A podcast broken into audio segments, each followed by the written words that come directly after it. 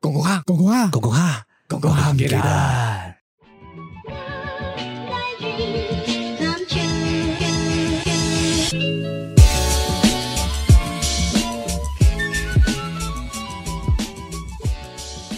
不如翻嚟講講下唔記得外新聞。我係老 B，喂又嚟到我哋呢個十五分鐘嘅特備節目啊！十五分鐘飛機鴨啊，點解叫飛機鴨咧？究竟 係我上節目嘅時候咧，夾硬諗出嚟嘅。其實係我你冇發現咧，我哋上一集嘅時候咧，我哋係冇講過我哋呢個節目叫咩名，係就我係我哋就知道佢係誒司神負一咯。係同埋十五分鐘咯。依家係《私人富一》嘅第二集。飛機鴨嘅原因係因為我哋嘅 I G 名哦，NG， NG，嗯嗯，哦，即係機機機就係 機咯，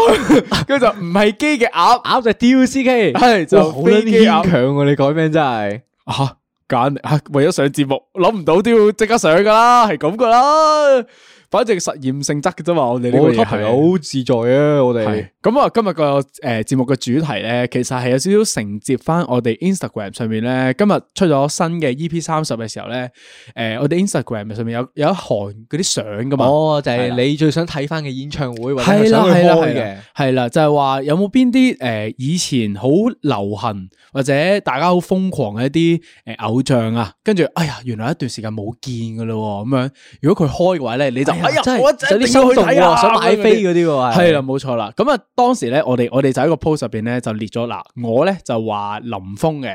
同埋我話咗邊個咧，Mr. 係啦係，你然後你話好邊個似後補多個係新青年嚟發係聽有啊新嘛青年，係啦，一陣解釋。你啱啱報誒，你你出邊個㗎？你你係？我係講王傑，然後仲有幾分傷薛心之幾分謙痴，嘅，係，啦，薛之謙，薛之謙嚟講呢，你仲話你買埋嗰啲手燈嘅喎，係你啦，，咁啊可以補翻少少故事，就係咧， 誒薛之謙應該係我大學嘅時候去睇嘅演唱會嚟嘅，你睇吓你睇過㗎？原來我睇過㗎，如果唔係點會有手燈嚟啊，大佬？我我以為你係邊度嗰啲 fans club 度買翻嚟嗰啲，哦，唔係嘅，咁啊件事就係我一個人買咗飛去睇啦，喺亞博，咁啊你仲要一個人睇薛之謙咁咁黐大佬線，我真係 fans 嚟噶，我唔係大鳩嚟噶。 我以為你講笑啫。咁跟住 咧，跟住就係一落車嘅時候就有個叔叔賣手燈，我諗哎廿蚊支不如買咯，反正好多 fans 嚟啫。哦咁樣啊，OK，之後就買完入去揈住睇哦咯我。想知薛之謙嗰個 fans 手燈咧，佢係咩顏色㗎？佢係誒透明嘅，然後就有個粉紅色 QQ 公仔喺上面，哦冇然後就燈着嘅燈嘅，啊係佢咩色㗎？嗰盞燈係我都唔係太記得啦，好似係藍色嘅。藍色嘅，哦，OK，喂，藍色有少少五月天嘅感覺啊！突然間醒起，五月天好耐都冇嚟過哦香港我開記嘅得啦嘛五。月天對上咪迪士尼開演唱會啊！哇，有排啦！嗰陣時好似一九年噶啦，已經講係疫情之前噶。佢嗰陣時離開咗成個月噶嘛，以前嗰陣五時月啊，五月係啊，五月之約噶嘛。佢以前個計劃係，哦我見佢今年咧好似都有計劃過嚟香港嘅，但係咧佢就轉咗做誒四、月尾嗰個時間啊，應該係我印象中係係啦，即係同但係以前你會唔同咗會睇先？五月天五月天冇喎，我不嬲唔係好好五月天嘅喎，所以我就冇啊，冇，所以冇出 post 講啦。但反而嗱講 band 嘅話，我講翻啦，Mr. 啊，係啦 Mr. ，Mr. 係呢如個果我童是年陳奕迅，係誒呢個係其中一首啦，但係我覺得 Mr. 係以前嘅一個遺憾咯，只可以話佢係俾啲醜聞啊誒擊擊敗咗嘅一一個一個係都係咯娛偶樂像圈咯慣例啦。係咯，你捱唔過啊！佢我只可以講佢哋係捱唔過嗰下，跟住人又多咧，同埋 band 仔隔咧，你明啦，總有拗撬啦，就想解散咯。係啦，咁就解散咗。因為因為我咁講翻少少個故事啦，就係、诶，好似係二零一七定係一八年左右嘅嗰陣時係咧，其實 Mr 咧開咗一個十年演唱會嘅，即係佢十週年出道咗。跟住咧嗰嗰陣時咧，我好記得係同一個月入邊咧有 Mr 啦，同埋有林宥嘉嘅。哦，林宥嘉嗰陣時都好鬼 hit 噶嘛，係咪？咁跟住咧，我喺呢兩個之間，因為嗰陣時讀緊唔止 year two year three 啊，嗰個月啊冇錢使啊，只可以揀其中一場去㗎啦。咁你最後揀咗邊個先？唔使講啊，一定係 Mr 啊呢個，因為好老實，佢就係開兩場，同埋佢講到十週年，同埋嗰陣時仲要係嗰期咧，我有印象就係佢出埋最後一張嘅 album，咁跟住咧佢哋就話冇噶啦，即真係唔會再出噶啦。哦，即係咁樣完咗呢個就就乜歌都唔就再出真㗎啦係冇噶啦，係啦。咁跟住我就睇埋尾場添，佢哋 encore 三次，去到最後嘅時候，連如果我是陳奕迅都做埋，眼淚即刻係啦流晒出嚟。眼淚係流晒出嚟，因為佢有好多誒、呃就就算嗰啲嗰啲 row 歌啊，即係即係嘈歌又有，即係啲誒靜靜地 smooth 啲嘅走心嘅，即係嗰啲啊一首情歌啊咁樣嗰啲咧，直到依家聽嘅時候咧，都仲係發現有啲 underrate 咗。哎呀，好可惜，如果佢哋依家仲喺度會點咧咁樣？係啦，即係所以我就揀咗 Mr. 如果佢真係仲有機會嘅話，我就一定要去參與噶啦。係啦，咁咧，如果我嚟講咧，我而家好期待嘅應該會係真係想聽王傑開多次演唱會嘅。王傑好難，王傑係咪呢排又出翻嚟㗎佢？王傑係有出翻首新歌嘅，即我係有出新歌用添啊翻佢佢以前嘅舊歌再嚟寫翻首 Remix 新 嘅咗。哦，即係連歌詞都唔同咗嘅佢係。係啦，但係歌誒首曲係一樣嘅，但係哦個詞明白就轉咗。哦，OK，佢係，但係佢依家冇做 show 噶啦嘛，係嘛？誒，主要喺大陸嗰邊做咯，哦香即係有港就冇噶啦。有應出該 show，但係咧就唔係開演唱會個感覺嘅，佢係佢冇啦，因為把聲真係唱唔到以前嗰係種以前個味道。道啊嘛，係啦，幾分傷心幾分哇！你知唔知痴嗰嗰啊陣啲誒睇佢誒好似臨尾最尾一場演唱會唱 Hello 喎， 哇！一路同觀眾唱咧，一路 Hello 嘅時候咧，已經聽到佢把聲咧喊咁滯啦，係已經係咪有啲淚？哇！聽完個人有啲噏噏地啊，哦，明白。王傑，仲有一個咧，我記得係嗱，連埋嗱，大肥今日唔喺度啦，但係咧，我哋仲有一個大家三條友都公認嘅，一定要去嘅，係五百五百大哥呢個挪威的森林嗰個五百啊，係啊，係仲有牽掛，係牽掛，仲有咩啊？浪人情歌啊，係仲有好多好多好多嘅有好多嘅首首歌本好名好曲聽嘅，係啦 Last Dance 都唔錯，Last 哇 Dance 因為 Last- 最近咧就 Holy shit 係有套台灣劇叫《想見你》，係啊，入面就又用唱咗翻呢一起首咗歌係啦，係啦，係啦咁就大導致大家好多人都走翻去係啦聽五百，跟然後住呢排咧，仲有一隊 band 咧，係咪 Decca Joins 啊？定係邊一隊咧翻唱佢個夏夜晚風咧？哎 exactly 就 Decca Join 啦。呢就晚風啊嗰個嗰個咧，係又係一個好經典嘅作品嚟嘅。今日我哋仲埋佢年紀好大啊嘛，五百依家都都好似六張嘢都嚟噶啦。其實佢都係老噶啦，佢都係嘛，即係睇一場就少少一一場場咯噶啦。即係老實啲講，如果五百咧喺台灣就話哦，譬如話台灣開關，咁跟住咧佢肯開演唱會嘅話咧，我二話不說，我會買機票嘅。呢個係人生，我覺得如果冇睇過五百嘅話咧，對於我嚟講應該係一個遺憾嚟嘅。我會即刻攞 a n y w i n 啊飛過去咯。兩哦日一夜啫，飛台灣淨係睇演唱會但係講翻一件事 先，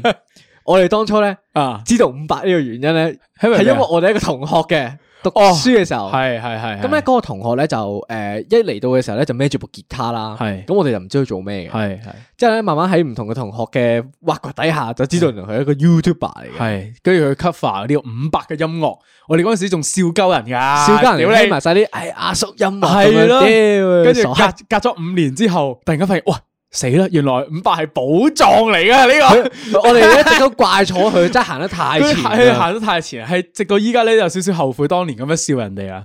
咁啊，你你仲有冇一個歌手推介啊？即係唔係即係話你私心入邊嘅一個吓誒偶像咁樣嗱，誒，我會揀啲係未嚟過香港開哦 show 譬嘅如咯。話咧誒，呃逃跑計劃咯，逃跑計劃呢期呢期翻工好中意聽嘅。 《夜空中最亮的星》係啊，我因為我呢期翻工咧，如果我懶得揀歌咧，我就直接揀一個 playlist，然後就由就佢係播晒全部歌。哦，就係逃跑計劃嘅係啦嘅 playlist 哦，OK，佢哋都都有嗰個味道嘅，即係大陸嘅一啲即係九十年代啊，九十年代咧，特別係嗰嗰陣時嗰啲 band 咧係特別有感覺係，嘅，其實好多都好好嗰陣時係聽。嘅，譬如係啊誒有隊係叫做石家誒莊嗰隊叫咩啊？石家莊嗰隊叫做萬能青年旅係社，萬能萬青都唔錯嘅呢個係係啦。萬青就會最想聽佢一次 live 嘅秦皇島。哦，你都識揀噶喎，你係咁啊嗱，講埋今日十五分鐘差唔多啦，我講埋我心入邊最後嘅一一個啦，就係、新青年理髮廳啊。誒係啦，因為點解揀佢咧係得意嘅個原因在於咧，其實佢個年齡咧，佢哋嗰班人嘅年齡同我哋差唔多嘅啫，即係佢哋依家 around 三十一二歲左右啦，咁我哋啊二十五六歲啦，即係佢哋啱啱出嚟嘅時候咧，就係佢哋喺 poly 嗰班人嚟噶嘛，哦咁跟即住係喺啱啱 hall 出道度就同我哋差唔多歲數。唔係唔係唔係，佢哋出道嘅時候咧，即係 hit 噶啲歌啊，即係唱咩廿四啊之類嗰啲歌嘅時候咧，就係、我哋讀緊中學啊，跟住對於未來咧就唔係好理解，跟住咧又聽佢啲歌嘅時候咧，跟住就話哦，原來廿四歲、廿五歲嘅人會咁樣諗噶哦喎。咁跟住依家到我哋廿五六歲嘅時候咧，又聽佢哋嗰啲三十嗰首歌叫三十，就係前一兩年出，因為佢三十歲啦，啊就出咗首叫三十嘅歌。咁跟住又聽，哦，原來三十歲嘅人會咁樣諗啊，就好似有種大哥哥嘅感覺啊！係即啦係以前唔明嘅，即係你係啦未係啦未去到呢個歲係數，啦你聽嗰首歌嘅時候，覺得都口水應歌該唔會咁樣啦。咁樣系啦，到你去翻嗰個歲數聽同一首歌嘅時候，覺得哎哇好重喎，有少哦少真係追中咗心入邊嗰下個感覺係係啦，即係但係佢哋就解散咗啦，因為誒嗱、有人移民咗，咁跟住誒歐陽就撞車撞到誒、呃好似瞓咗成年幾，跟住。誒誒玩唔到音樂嘅，已經去到係係啦，成隊嘢咧，其實依家你得翻歐陽一個人撐住嘅啫我。記得佢哋而家好似都有冇㗎啦啲去咗整 T 恤啊嘛，係唔咪係啊，走埋啦，嗰、個師兄都已經。哦，係啦，嗰個就係去國㗎咗啦英國嗰個，係啦，唔係另外一個嚟嘅，係啦，嗰個叫法仔，係啦，跟住咧整 T 恤嗰個咧叫做 showroom，走埋噶啦，已經係。哦，係啦，即係冇得翻歐陽一條友喺香港度堅持住，但係即係佢出歌嘅話咧，就係用緊理髮廳嗰個名咁樣啦。但係嗱，今日就係因為咁啱咧，做到誒、呃、個我哋嗰個 post 嘅時候咧，咁我就啊 click 入咗去誒、呃 Apple Music 嗰度聽佢哋張專輯啦，我聽到眼濕濕。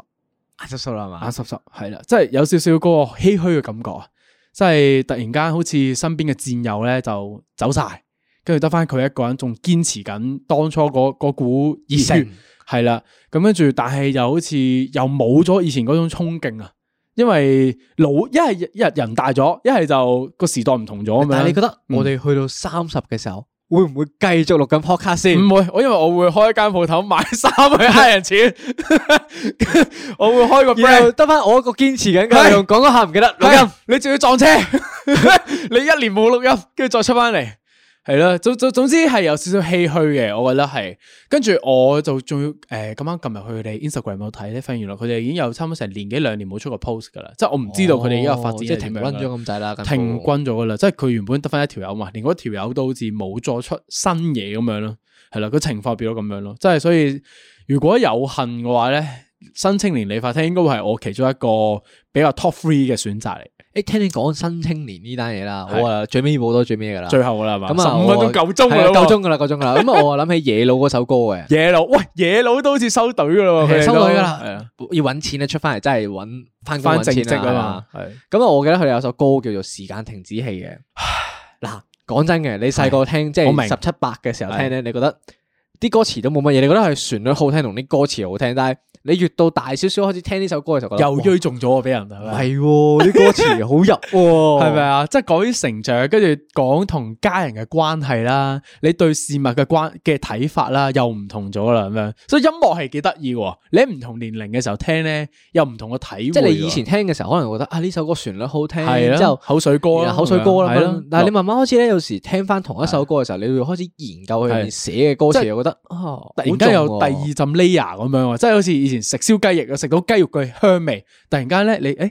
原來嗰個蜜糖同埋嗰個皮嗰種焦焦地咧，啊而家大個中意食雞皮喎，喎，係啦，以前係係中意啖啖肉，係啦，而家係中意。意食啲啊皮啊位啊內臟嗰啲，係覺啦得啊又呢仲好食咗啊，咁喎。樣係啊。喂，咁今日我哋呢個15分鐘鐘啊， 差唔嘅多㗎啦。係啦，完全係廢 topic 嚟噶，我哋係呢完全係純粹係因為我哋今日 I G 出咗 post，我哋要回應下自己講嗰啲咩個啫。冇錯，十五分鐘飛機鴨 season 負一